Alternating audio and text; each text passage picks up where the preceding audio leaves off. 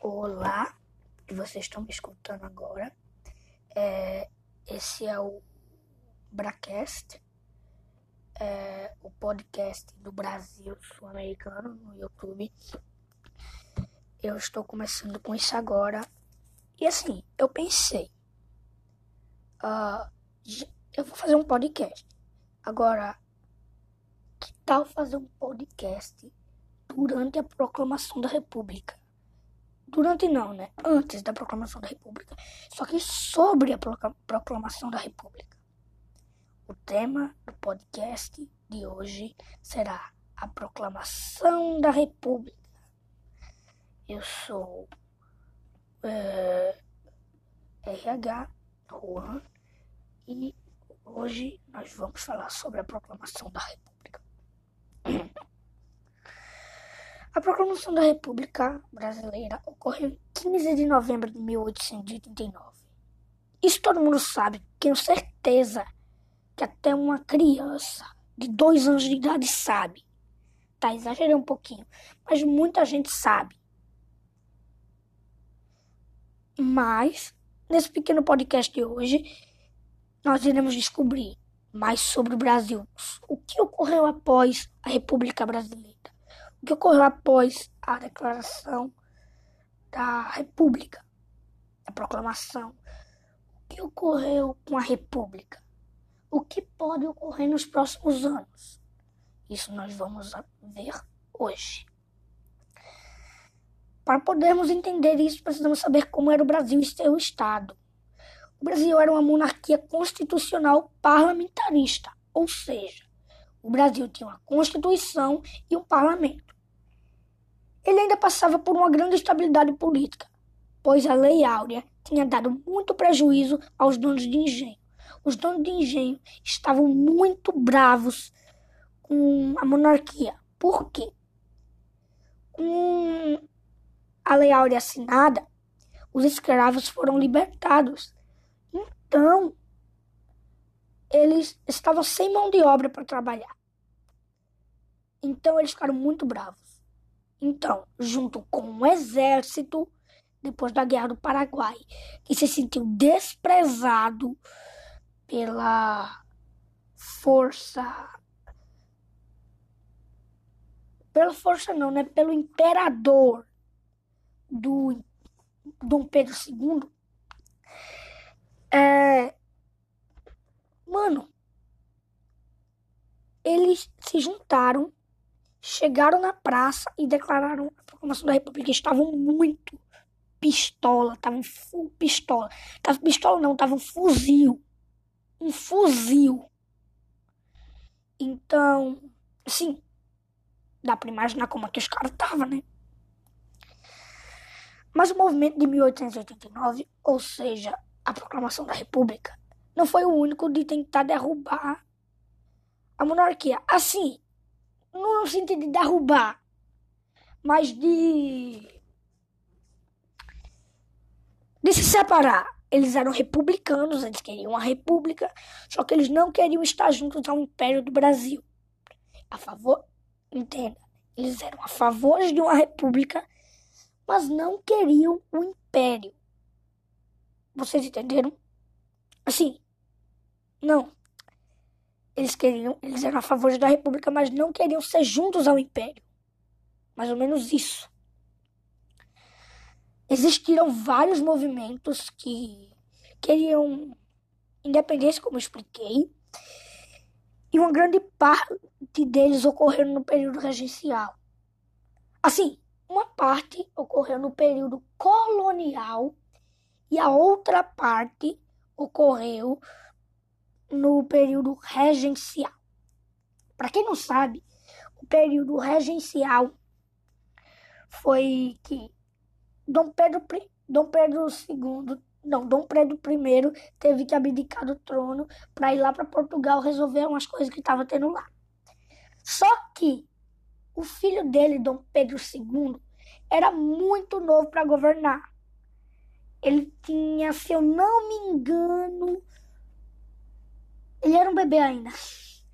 Aí foi lá, né? Aí a regência Sim, a gente chama de regência. As pessoas que uh, antecederam Dom Pedro II, os regentes, não agradaram nada à população. Nada.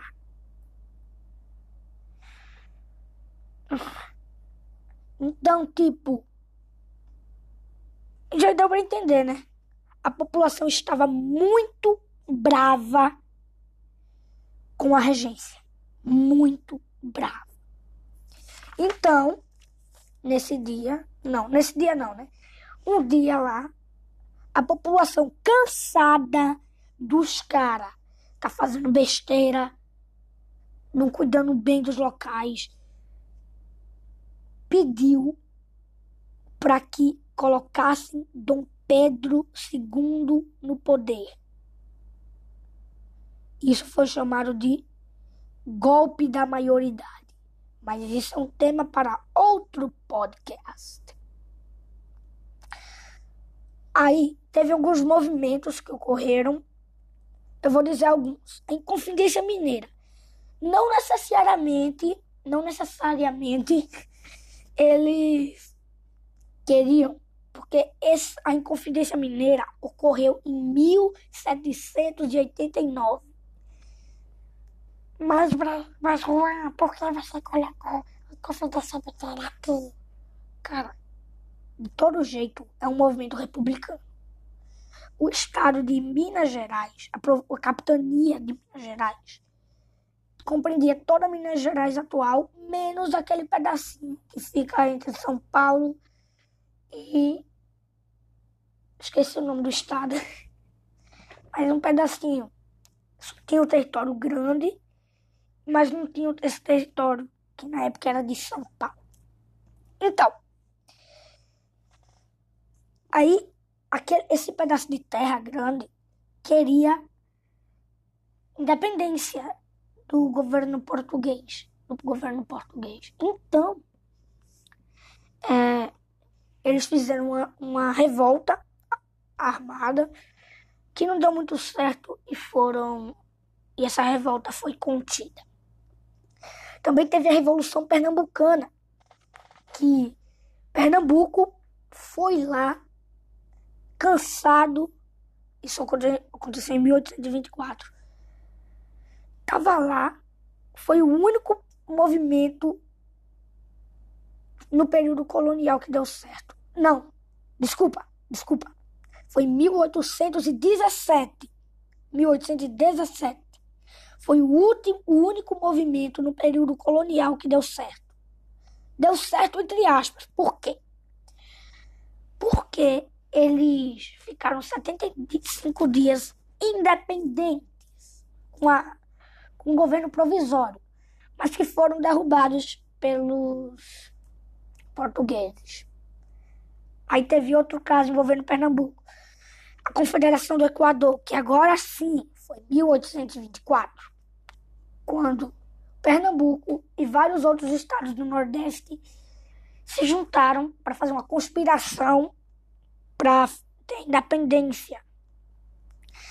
Em 1839, a Revolução Farroupilha, onde o Rio Grande do Sul forma a República Rio Grandense e Santa Catarina a República Juliana.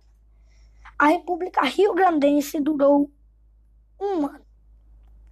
Já a República Juliana durou apenas alguns meses e já, e, e já foi derrubada em, em 1840, no começo de 1840. Parte desses movimentos ocorreram no Brasil colônia, como eu já falei. Então, eles não queriam necessariamente formar uma república, tirar tudo. Sim, eles queriam uma república, como eu já expliquei, vou explicar de novo. Eles queriam uma república, mas queriam uma república só deles. Eles não queriam um Brasil todo independente. Eles queriam é, um Estado independente. Então, isso afetou bastante o Brasil. E não só foi teve essas revoltas não, essas foram as principais. Teve a cabinada, que não necessariamente queria independência também. Queria independência, provavelmente. Mas não deu muito certo. Queria uma república. É, só me lembro dessa no momento. Teve a Sabinada. É, não, é Sabinada, não é Cabinada, não. Eita, bicho burro. Bem, todo jeito, em 1889, um grupo de militares da, que lutaram na Guerra do Paraguai, junto com Marechal Manuel Deodoro da Fonseca, conhecido como Marechal Deodoro da Fonseca, Quintino Bocaiúva, Benjamin Constante, Rui Barbosa, Campos Sales e Floriano Peixoto, no Rio de Janeiro, em 15 de novembro de 1889, declararam a República dos Estados Unidos do Brasil. Com isso, a família imperial do Brasil foi banida e Deodoro virou presidente do governo provisório. Muitos o consideram o primeiro presidente do Brasil. Porque ele foi o primeiro cara a assumir o poder. E isso foi bom, foi bom, muito bom. Assim, nós já saímos do período colonial, nós entramos no período colonial, que eu tive que explicar as revoltas que estavam ocorrendo. Nós já passamos agora pelo Império e estamos chegando agora na República. Mas antes de chegarmos a essa parte da República, eu queria explicar uma coisa para vocês que eu vi na que eu vi no site oficial da BBC para poder fazer esse podcast. Ele dizia que Dom Pedro e foi para uma festa uma semana antes da proclamação da República. Mas quando ele estava entrando na festa, ele tropeçou e falou assim, depois que se levantou brincando. É, a monarquia tropeça, mas ela nunca cairá. Não se sabe ao certo se isso ocorreu de verdade. Agora, que isso é uma coincidência e uma ironia da Priola é verdade. Sim, se ele falou uma ironia, mas provavelmente ele não falou isso. Pode ter falado outras horas, mas nunca falou isso. Bem, agora vamos falar um pouquinho de Pernambuco, que é um bom estado. Porque assim, o coronel José Cerqueira de Aguiar Lima foi nomeado pelo Marechal por Emanuel Deodoro da Fonseca, o Marechal mesmo, pelo foi como foi o primeiro governante de Pernambuco no período republicano. Mas Juan, por que você quis colocar isso? Porque eu acho Pernambuco um estado muito interessante, é um ótimo estado para se viver no Nordeste. É... E é um local, foi o primeiro local que o Brasil foi descoberto. Não, foi o primeiro local, é o, o estado mais velho do Brasil os caras chegou aqui, no Nordeste. Não chegaram necessariamente em Pernambuco. Chegaram em outros lugares. Mas eu acho que foi em Pernambuco. Chegaram aqui. É o estado mais velho do Brasil. Então é interessante. Aí, antigamente, na época dos impérios, do, dos impérios, as ideias do império do Brasil, antes, os estados eram chamados de províncias. Agora, com a proclamação da República, eles são chamados de estados. E também o povo que nascia lá no Império era chamado de luso-brasileiro. Mas, com a proclamação da República, o gentílico muda novamente e vira brasileiros. O Rio de Janeiro, que era, se tornou a capital da República, como era no Império. E ele até se desenvolveu um pouco com a República, mas não se comparava a o Império. Então, de 1889 até 1930, ocorre um período brasileiro chamado de República Velha. Mas, Juan, que é República Velha? Assim, eu não consigo explicar direito o que é uma República Velha, a República Velha. Agora, eu sei de uma coisa. No, quando o Marechal virou presidente, ele foi o primeiro.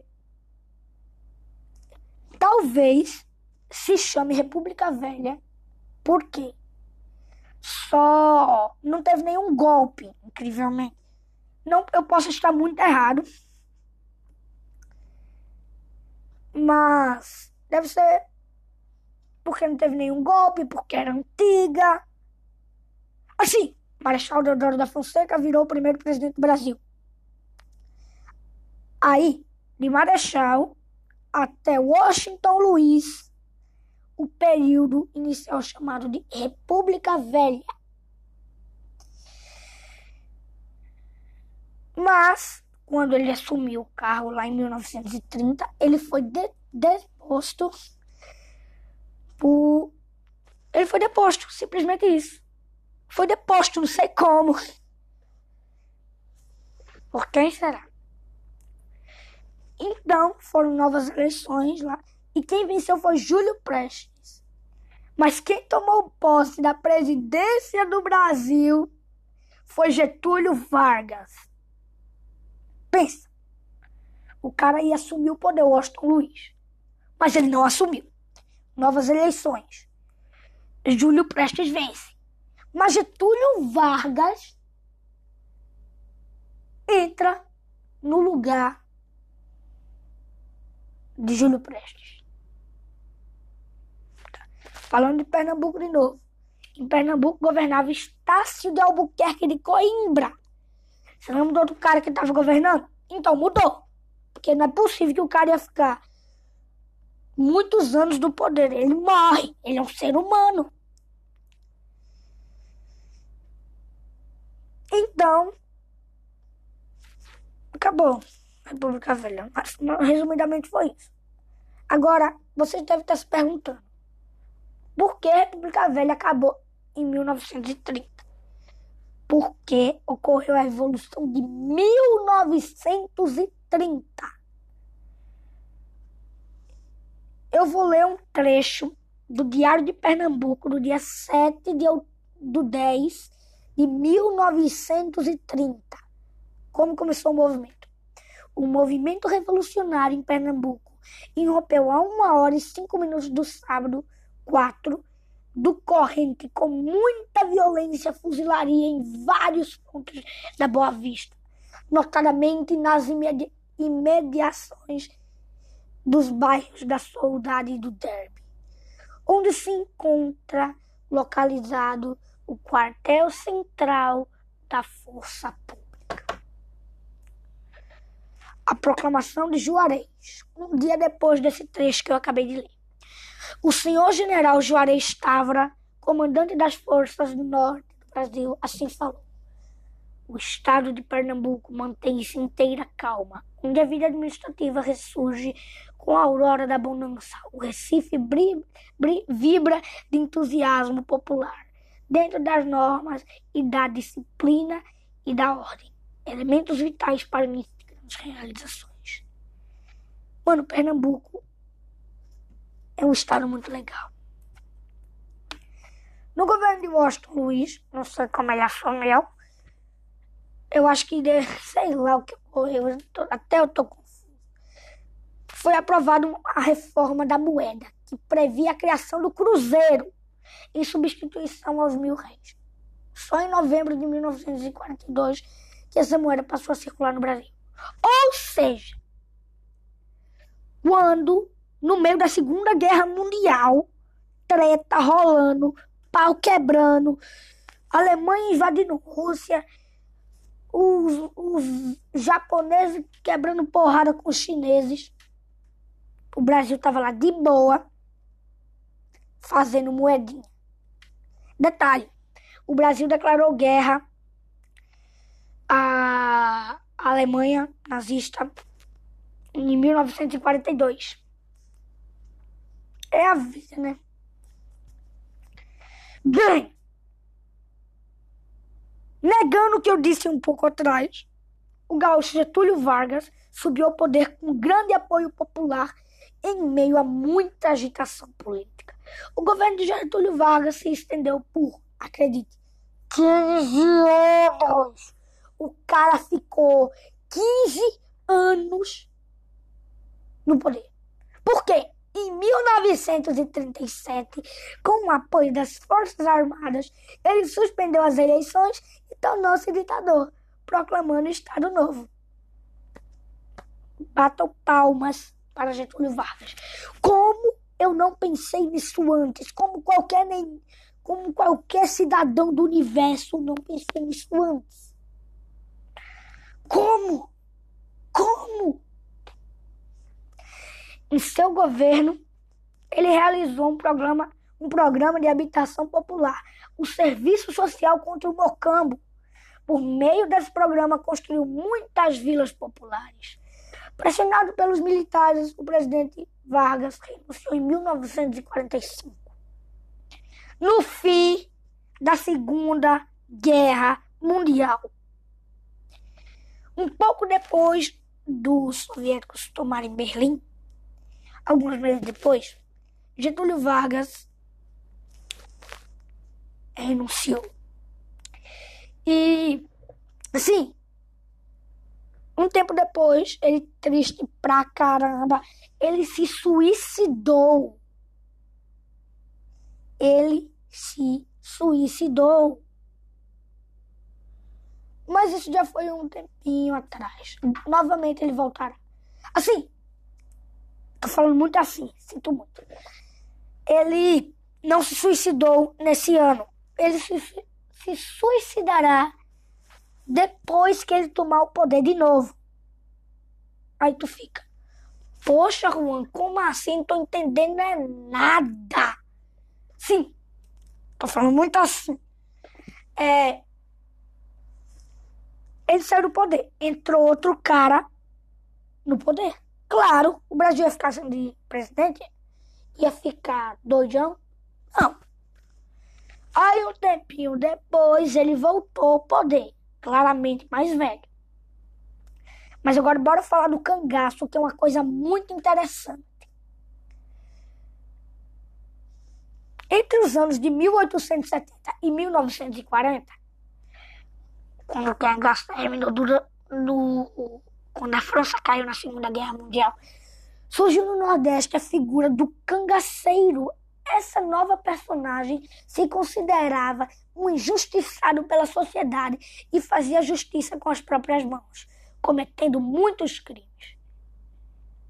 Em Pernambuco, um cara chamado Virgulino Ferreira da Silva, que se intitulava de Rei do Cangaço. Provavelmente você conhece ele. Muito embora fosse bastante o Botafogo, conhecido como Lampião, destacou-se por sua crueldade foi líder de um bando que atemorizou muitos pernambucanos do sertão. Tocava sanfona de oito baixos e fazia versos, como estes que ele se descreve. Eu me chamo Virgulino Ferreira Lampião, manso como cordeiro, brabo como leão. Trago todo mundo em rebuliço, minha vida é um trovão. Olha um trecho do jornal da Bahia. 50 mil cruzados, ou cruzeiros, o governo do estado da Bahia premiará com esse dinheiro aí 500 mil, é? Sei lá. Ao civil ou militar que capturar ou entregar de qualquer modo à polícia o famigerado bandido Virgulino Ferreira Vulgo. Não, Virgulino Ferreira. Vulgo Lampeão. Nota, é Lampeão.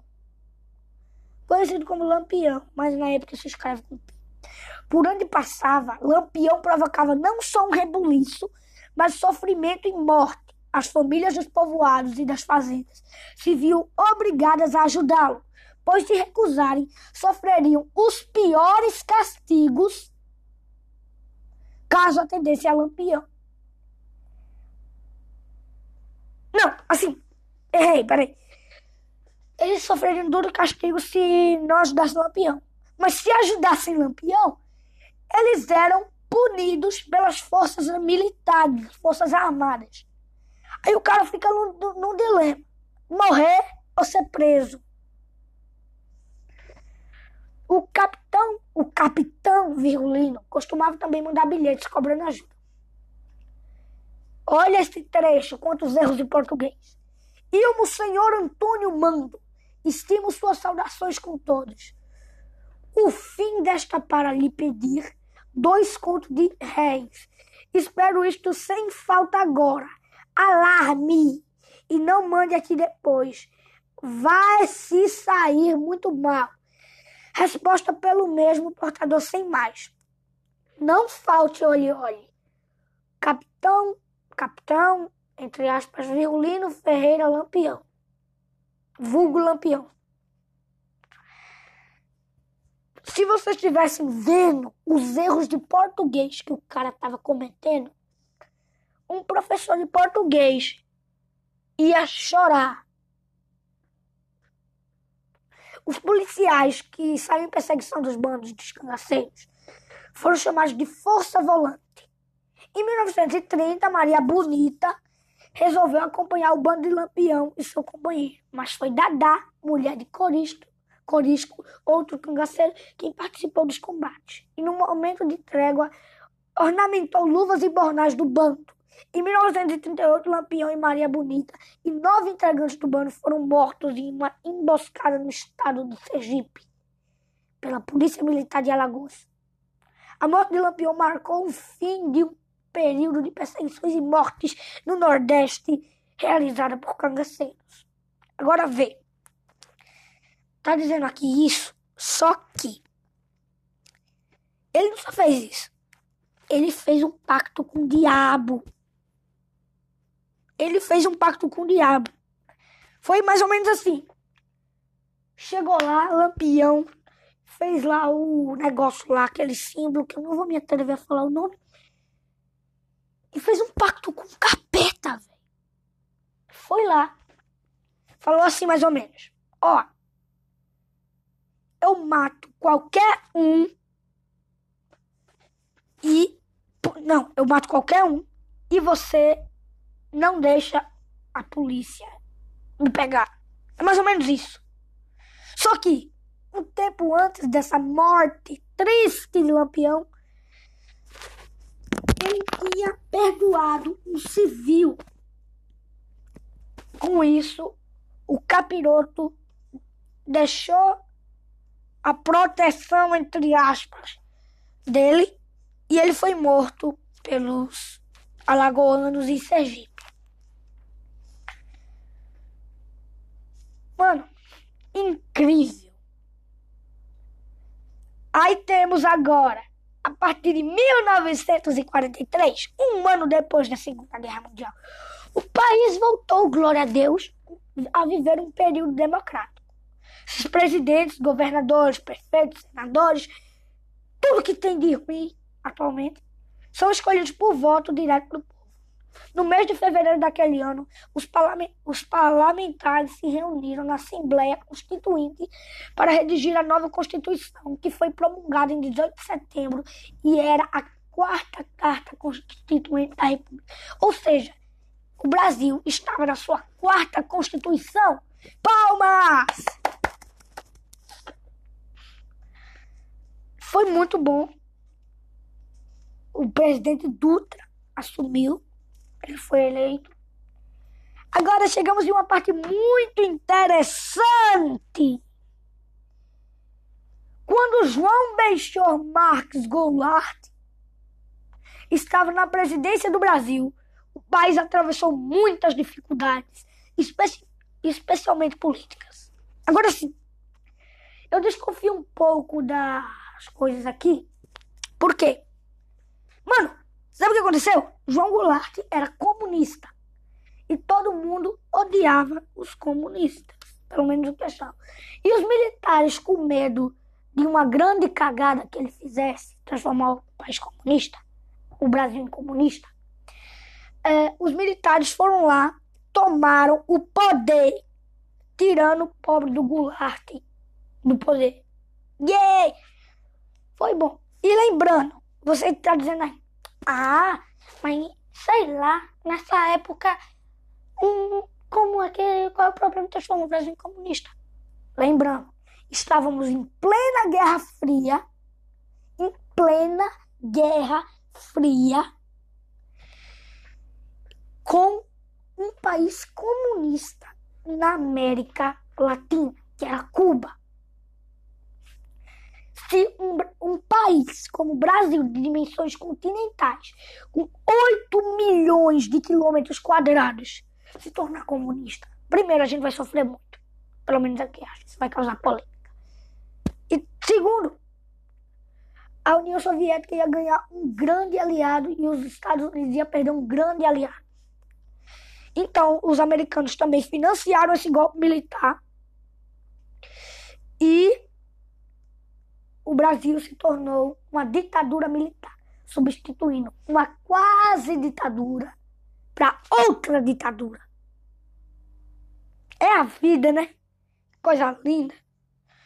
Os militares assumiram o poder e o Marechal Castelo Branco tomou posse do país. Esse período durou de 1964 a 1985 e foi marcado por grandes perseguições àqueles que eram contrários ao regime autoritário dos militares. Não havia liberdade de expressão. Qualquer pessoa que se manifestasse contra o regime militar era duramente punida. Agora eu vou dar uma explicação mais recheada. É o seguinte: você não podia se reunir com os amigos, a não ser que você fosse criança, é claro Aí você não podia se reunir com eles. Mas Juan, por quê? Porque eles achariam que você está conspirando contra o governo. E se eles acharem que você está conspirando contra o governo, adivinha no que dá? Eles te pegam, te sequestram, te torturam, até você ver no que dá. Nessa parte também é bastante polêmica, porque tem gente que não acha que foi tanta coisa assim. Mas foi foi muita coisa, mas também foi pouca coisa. Muitas vezes foi muito exagerada e outras vezes foi muito pouco exagerada. É, a vida, né? Agora, a nova república. Uhul! Finalmente liberdade! No ano de 1982, os brasileiros puderam novamente recolher, escolher seus governantes por, por eleições. Foi eleito em Pernambuco Roberto Magalhães de Mello. O Congresso Nacional elegeu em 1985 para presidente Tancredo Neves, que não chegou a assumir o poder porque faleceu às vésperas da sua posse. Assumiu então seu vice, José Sarney. A ditadura militar já estava bem desgastada. Aí ela acabou caindo. Como assim? Caindo. Ela estava sem dinheiro.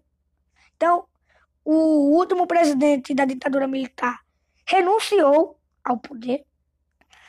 E foi isso. Simplesmente renunciou e deu no que deu, tá ligado? Aí então, né? Teve muita coisa. Aí vamos pro governo de. É, esqueci o nome do cara, velho. É, em 1990, o cara que eu esqueci o nome, talvez vocês saibam, ele anunciou que ia pegar o dinheiro de todo mundo que estivesse no banco. Você não ouviu errado. Todo, todo dinheiro que estivesse no banco de alguém, na poupança, seria pego para melhorar a economia do país. Com isso, todo mundo ficou muito bravo.